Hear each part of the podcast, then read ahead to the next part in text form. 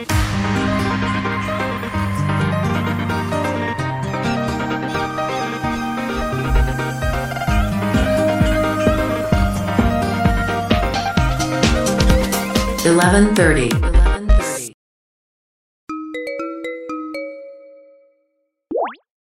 お疲れ様です。お疲れ様さまちゃん、元気？元気です。今日は、うん結構家の作業日だったんで、うんうんうん。外には全然出てないんですけど、はい、家の中でいっぱいいろいろ作ってました。えー、じゃあ、今は作業をしてる途中に、つなげてくれた感じだね。そうですね、ちょうど、やり始めるか、やり始めないかぐらいの時に、うん。ちょっと繋いでるので、これからまだ私は夜中にかけて作業するかもしれないです。そうなのね。そっか。え、そこは作業部屋？あそうです、そうです。うん。うん、あの、3つ部屋があるんですけど、1部屋だけ、あの、機材とか置いて、レコーディングとか打ち込みとか、いろいろできるようになってる部屋になってます。いいね。めっちゃ集中できる感じだね。うん、逆うにん、千尋さんは、うん。それ、そこはどこですか？あのね、私、今夜の11時30分回ったところですけど、うん。なんと、あの、シニカルストアの一星さんの家にいるっていう、なぜかというと、あ、の、夫のバンドの、えっと、ミュージックビデオの撮影のちょっと手伝いにちらっと来ていたんですけども、それがはい。まだ終了していなくて、あ、うん、じゃあ今まさに撮ってるってことですか、撮ってるところで、あの、一星さんのお家で撮影をしてたんだけど、うんうん。あの、ウォークインクローゼットをスタジオとして 開けていただいて、今、そこで喋ってるんだけどね、クローゼットというだけあって、洋服たちがね、あの、いい感じに声を吸ってくれるの。あ、じゃあ逆にうん、こういう感じの時にはもってこいの場所かもしれないってことですか、うん、なんかめっちゃいい感じ。ここでレコーディングとかしてもいい感じそうって。あ、新たな発見が。新たな発見ですね。だからね、普段はね、この時間はお家にいて、夜割と遅くに、その旦那さん帰ってくるんで、料理を作ったりとか、おーで、それがない時はもう寝てるかなくらいな感じなんだけどね。あ、うん。じゃあ珍しく今日は、うんそ。のお手伝いとか見守ってるので遅くまで外そうにいるっ。て感じですか？だね、この時間に外出してるのは珍しいかもしれないという。そっか、うんうん。私はあのやっぱりこの時間ぐらいが一番元気になっちゃう時間なので、夜行性サワーだね。そうただ、まあちょっと困るまあ困ってもないんですけど、うんうん。夜型の人向けのお店っていうのはほとんどないので、あ、でもそれわかるな。うんうんうん。そう例えばうん。あの我々作詞とか作曲とかって家以外でもすることあるじゃないですか。うん。で、こう頑張って夜中まで自宅で作業してるけど、ああ、なんかちょっと煮詰まっちゃったなみたいな時に、ちょっと喫茶店に行きたいなとか、うん。なんとなくこう、外の公園で過ごしたいなとかっていうのがあるんですけど、夜型だとそれがもうどこもやってないので、うん。まあせいぜいコンビニに行って、ちょっといつもは買わない美味しい飲み物を買って帰るぐらいしかあできないのが、うんうん。ちょっと悲しいです。そうなんだ。え、それは、そっかそっか。でもその気持ちめっちゃわかるのは、この時間にやってるカフェとかあったらいいなとか思ったりする。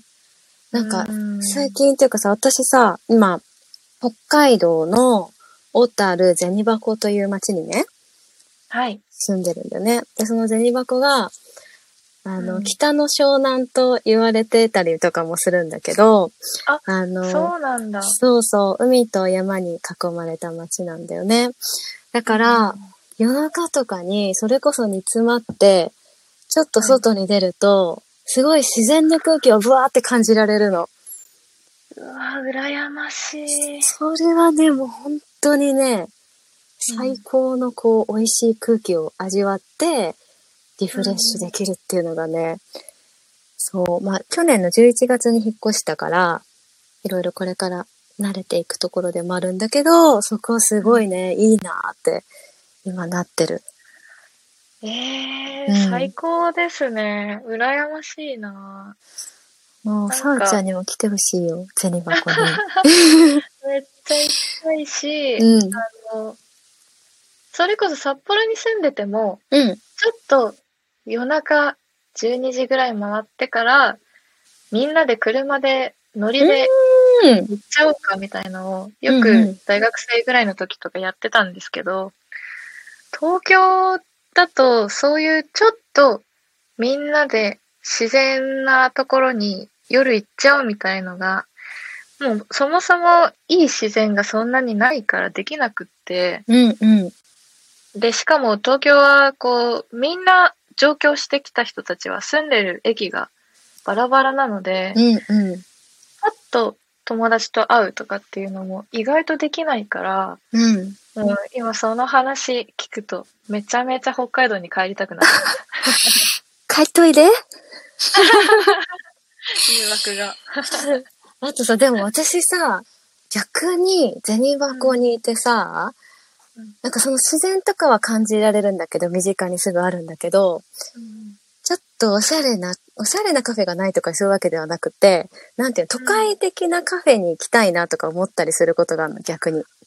ああ、なるほど。そう。で、その時は、あの、テレビで YouTube つけて、あの、うんカフェミュージックみたいなのかける。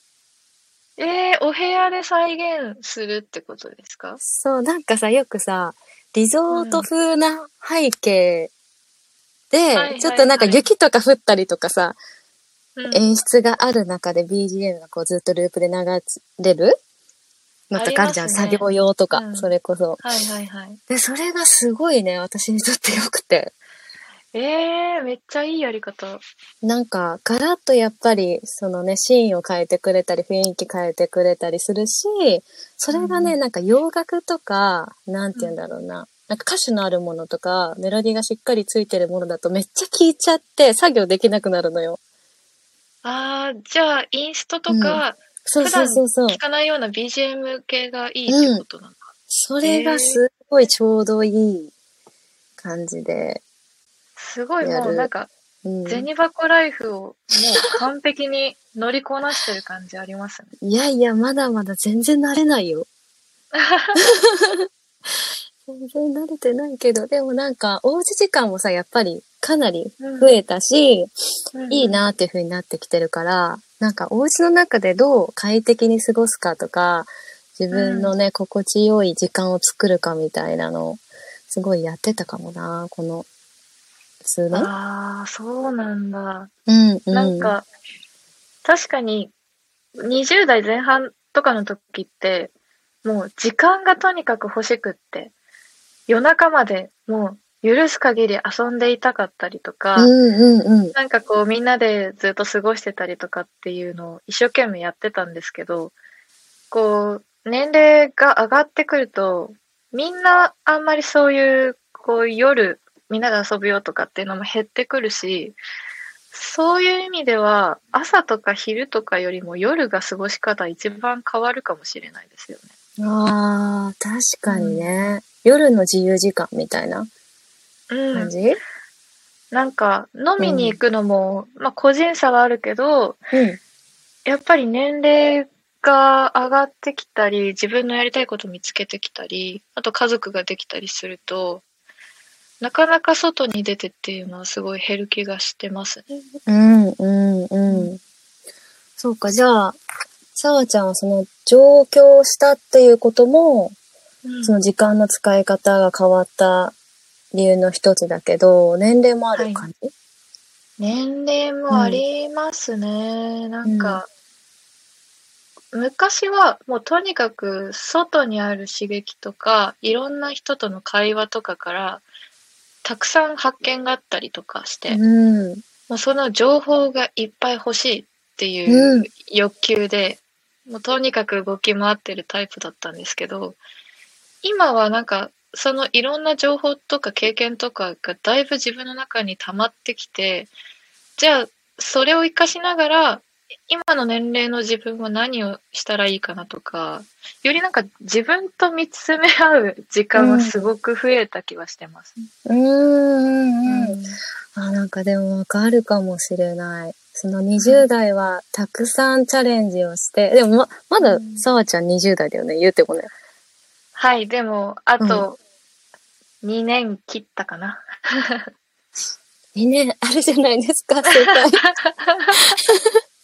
そうね、なんか私も、なんか、まあ、振り返させていただくと、20代はいろんな情報を集めたり、ほんとそれこそね、チャレンジしたりしてたけど、30代は、じゃあ、この中で、自分にとって本当に大切なものって何だろうとか、あなんかこれは手放してもいいなとか、もう自分の中に染みついてるなとか、うん、なんかそういうことを確かにし始めたかなって、今ね、34歳目前で思ってるのよ。さらちゃん、だから考え方がものすごいしっかりしてるイメージがある。ほんと今の話聞いてもそうだし。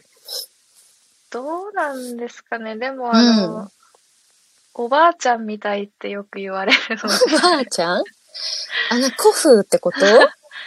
まあ、古風っていうのもあると思いますし、うんうん、若いからこそ考えれることとか、表現できることとか、まあなんか、言ってしまえばちょっと黒歴史になっちゃったみたいなこととか、まあ誰でもあると思うんですけど、うん、割と早い段階から、こう、その年齢層のはっちゃけるみたいなことを全然しなくなっちゃったタイプだったので、うん、なので、未だに同世代と遊んだりしても、ちょっと話題が合わなかったりとかして、うんうん、そう、でもその合わないのを無理して合わせるのもあれだから、私、中身がおばあちゃんだからっていう逃げ方してます。かわいい。そっか、じゃあ、さわちゃんはあれだね。人生何回目かなんだね、今。いや、まだまだ勉強したいなって思ってますけど。うん、いやいやいや、先輩。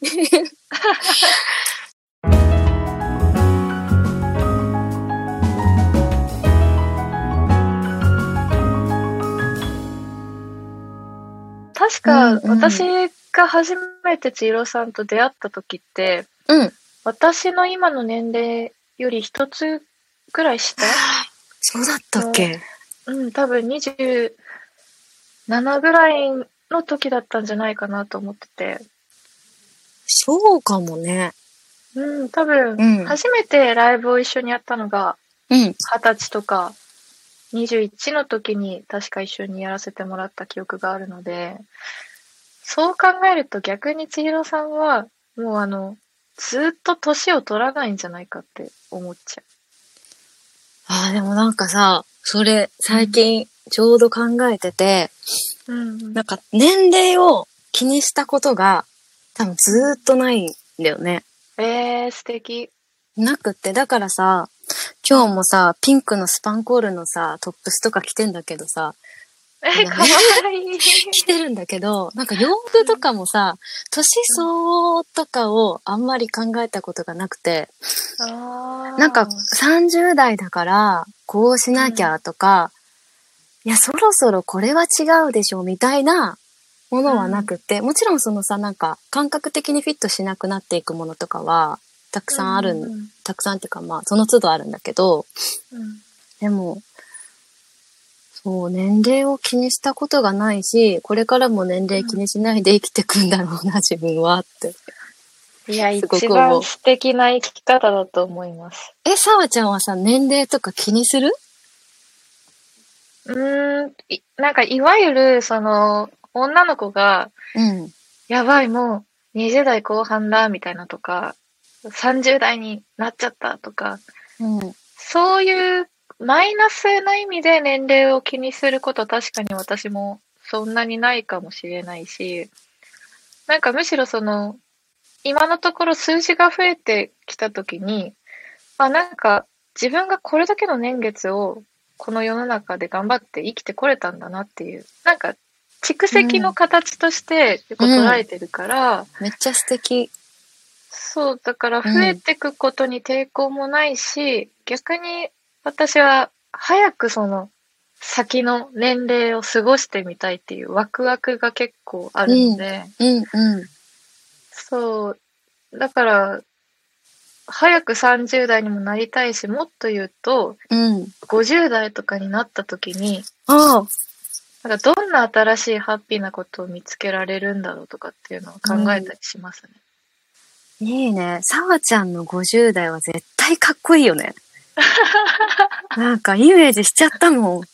え、50代の時さ、え、ってことは50代ってことは約、うーんと、20年後？そう、約ね20年後ですね。うん。どんな人になってる？でも私は、お店をやりたいなっていうのがあるので、お店？そう、うん。あのーめっちゃ理由があるんですけど、うんうん。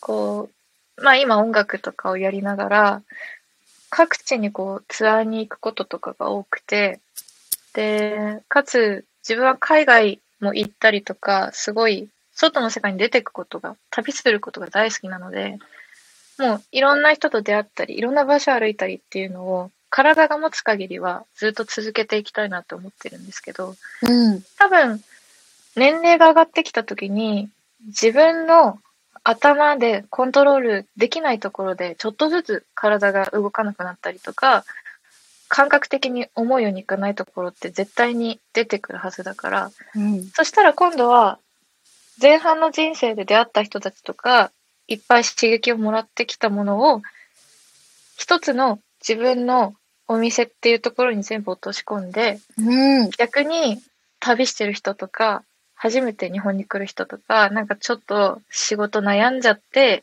田舎で過ごしたいなっていう人とかが、うん。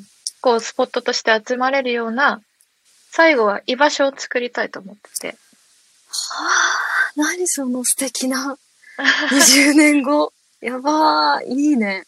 そう、なので、うん50代は、どこでやるかわからないけど、うんうん。あの、自分の新しい場所を持って、意外と、なんか、一人の時間も楽しみながら、過ごしているんじゃないいかなと思います。えー、すごい。なんかさ、うんさわちゃんってさ、すごい行動力があるじゃん。って思ってて、うんそう、さっきさ、なんか20代はもうすごい行動しててって言ってたけど、まあ今のさわちゃん、まあ今も20代だけども、その20代前半か、すごい行動しててって話聞いたけど、今もすごい行動力だなっていうのを、こう SNS とかだけ追ってても感じるから、これは何なんだろうって思ってたんだけど、その未来のビジョンがさ、明確なんだね。うんそう、あのー決めすぎちゃうのも良くないのかなって思った時期もあるんですけど、うんうん。私今話したようなビジョンが実はもっと細かいところまでいっぱいあって、聞きたい。まあ、うんうん例えば、ヤギを飼いたいとか、えーめっちゃ素敵じゃん。そう、うんあの、ヤギは雑草を食べてくれるし、うんあと、例えば自分の周りの世の中がどんな状況になったとしても、自分の力で生きていくっていうのを、ちょっとでもできるようになってたらいいよなって思ったんで、サバイバルするわけじゃないんですけど、うんうん。でそう考えると、畑を作るのと、ヤギを飼って、うんチーズ作るのはやりたいなって思っうわてて。サワ工房のチーズ食べたい。まあめっちゃ失敗するかもしんないけど、そのビジョン、割と小学校5年生ぐらいから持ってるので、ええそう、だから、うん多分絶対やると思うし、うんまあ、出来上がったら、ぜひ、千尋さんも家族みんなとうん。来てもらえたら嬉しいです。絶対行くよね。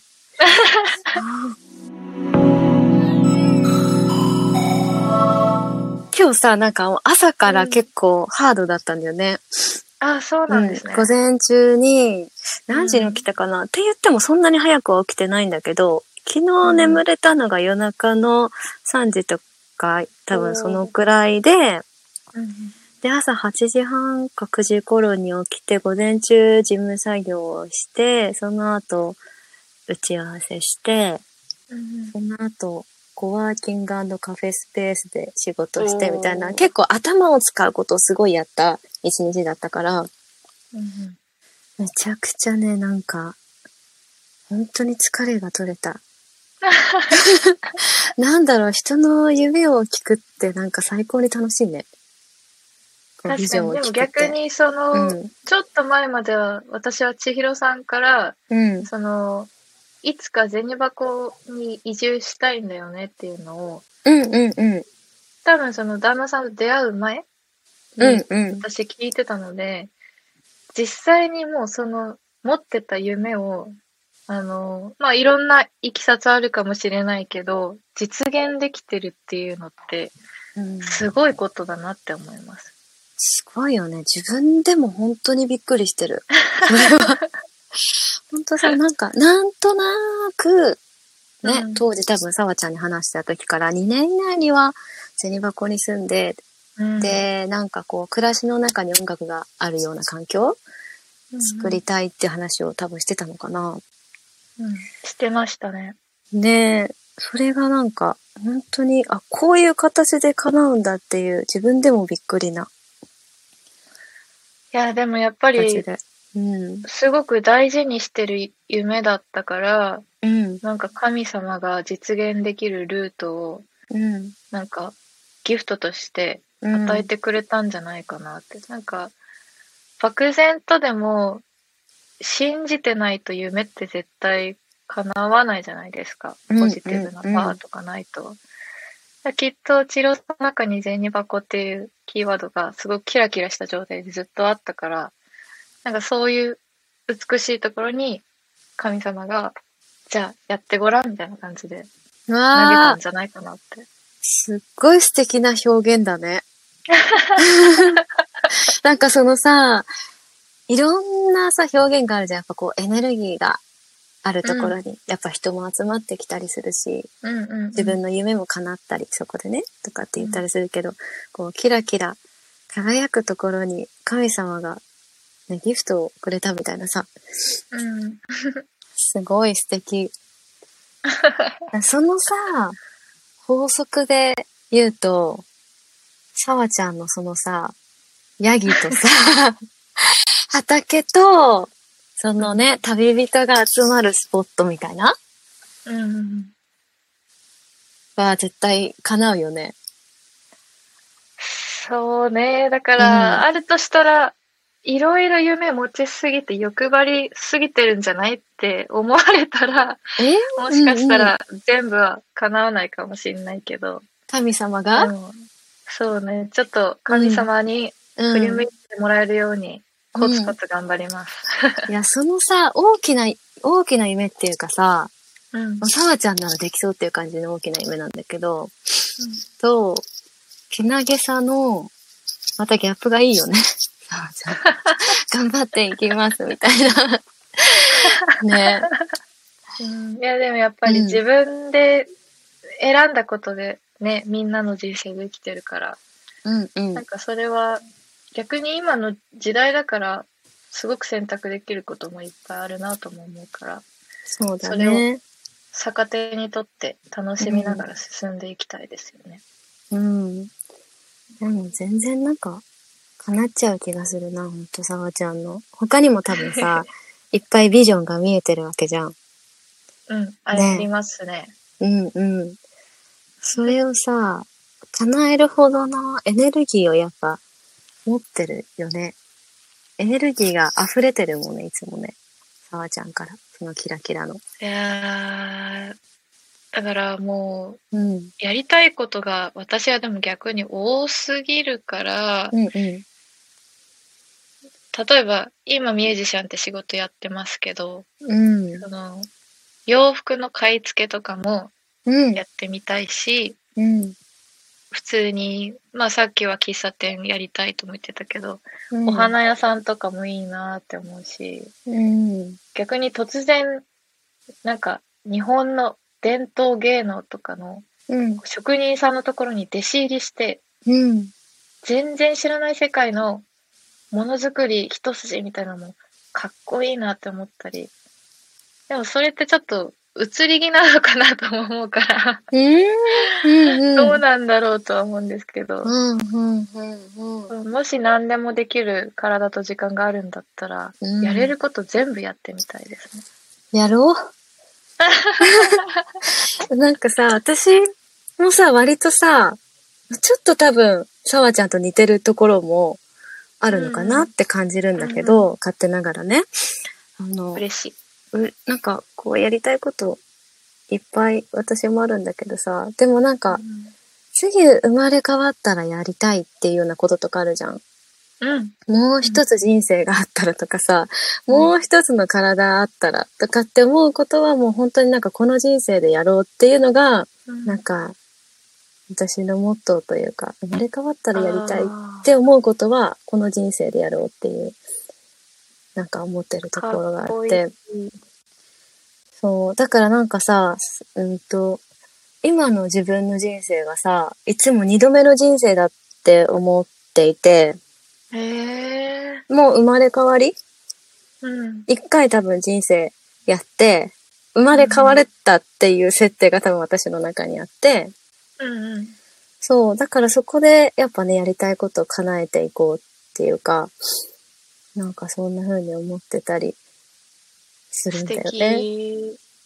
ありがとう。ひうん。ひろさんが今銭箱が一個かなって。次、うん住んでみて新しい夢とかできましたか、そうね。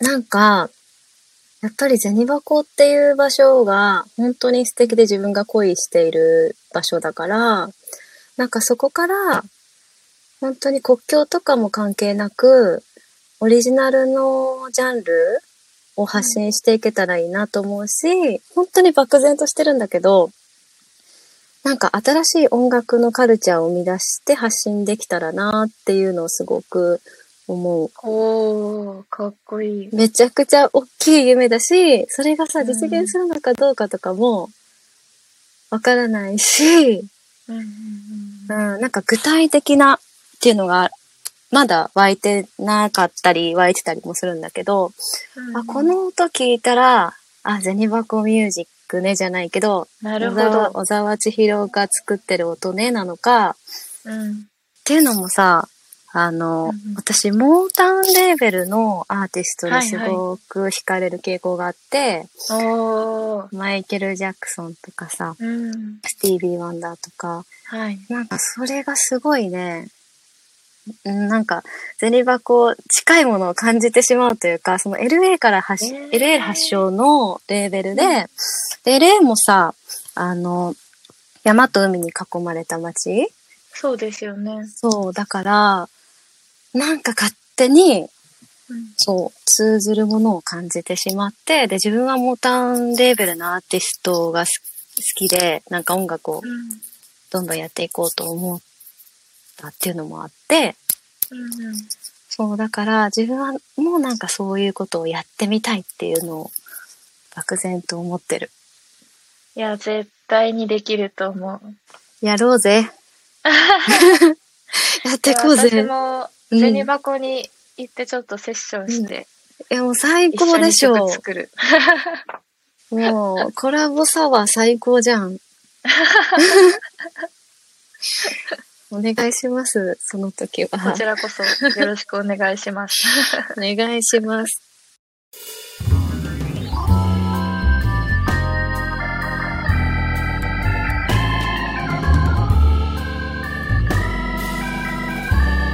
1130.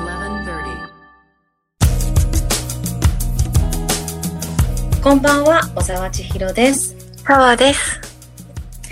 突然始まったポッドキャストですが、私たちは二人とも札幌出身のミュージシャンです。それぞれね、個人で活動しているんですけども、えー私、小沢千尋は、まず3月21日に、えーはいストアハヤトとのユニットブルーハウスで、えーレトロフィールという楽曲の配信リリースをします。ブルーハウスとしては初のリリースとなるんですけども、なんか、まあ、レトロフィールというタイトル通りなのかななんかこう懐かしい感じを感じてもらえるような曲になっているのでぜひチェックしていただけたら嬉しいです。えーと、そして4月9日日曜日には、えー、私が今住んでいる銭箱で初めてのワンマンライブが決定しました。おおめでとうございます。ありがとうございます。あの、もう4月9日だと春の陽気に包まれて、いい雰囲気を味わっていただけると思うので、ぜひ来ていただけたら嬉しいです。あの、駅前のレストランゆずきさんっていうのがあるんだけど、はい。ここがね、あの、窓の外に海が広がるすっごい素敵なレストランでね、そうでグランドピアノが置いてたりするんだけど、うん、そのピアノとコーラスと私という編成でちょっとたっぷりなんかこう生の歌声だったり生のピアノの音を感じてもらえるようなライブになる予定なのでぜひそちらもチェックしていただけたら嬉しいです。ぜひ皆さん行ってください。ありがとう。えー、そしてサーもですね、ちょこちょこ活動はしていますが、ちょうど千尋さんの銭箱のライブの前日に、久しぶりに札幌で自分の企画のライブが行われることが決まっていまして、えー、4月の8はですね、ザ・ロイヤルパークキャンパス札幌踊り公園というホテルの屋上で企画ライブを計画しております。で、ラインナップは、沢と笠原龍斗くん、そしてザ・シニカルスとは、小野雄大、たくまドロップスという面々でライブをするんですけれども、こちらもね、あの、すごく特別な空間になっているので、詳細とかは SNS にあるんですけど、ぜひチェックしていただけたら嬉しいです。めっちゃいいホテルだよね。めっちゃいいですね。あの、テレビがお部屋になくって、うんうんうん、こう、レコードがかけれるっていう、結構特別感のある空間で。ねうん、屋上もものすごくテレビ塔がかなり近い距離で、こう、見ながらライブも楽しめる感じになってますね。4月8も9日もそれぞれのロケーションでね、いい時間を過ごしてもらえたらと思います。はい。このポッドキャストのタイトルは1130数字で1130と書きます。夜の11時30分、一日の終わりにほっと一息つける時間を一人でまあ好きなことしながら聞いてもらったりとか、まあはたまた誰かと聞いてもらったりとか、まあ皆さんもいろんな過ごし方があると思うんですけれど、私たちのリアルな11時30分の姿を感じてもらえたらと思ってます。このポッドキャストはだいたい月2回くらいのペースで更新できたらなと思っています。配信ページの概要欄にはアンケートフォームのリンクがついていますので、ぜひ皆さんは普段夜の11時30分何をしているか、よければ教えてください。教えてください。えー、その他にも、ポッドキャストの感想や、私たち、おざち沢に質問、うん、相談、こんなことについてトークをしてほしいというリクエストなども何でもお待ちしてますので、どしどしいただけたらと思います。よろしくお願いします。ああ、今日はゆっくり眠れそうだわ。そうですね。私はまだちょっとだけ作業があるので、もうちょっと頑張ってから寝ます。頑張って、私もちゃんと帰宅して寝ます。それでは最後に、え3月21日にリリースになる私と、えー、シニカルストアハヤトのユニット、ブルーハウスのレトロフィール聞いてください。私はちょっと前の作品になるんですけれども、沢のバブルという曲も夜にぴったりなのでぜひ聴いてみてください。それではまた夜11時30分にお会いしましょう。小沢千尋と沢でした。おやすみおやすみなさい。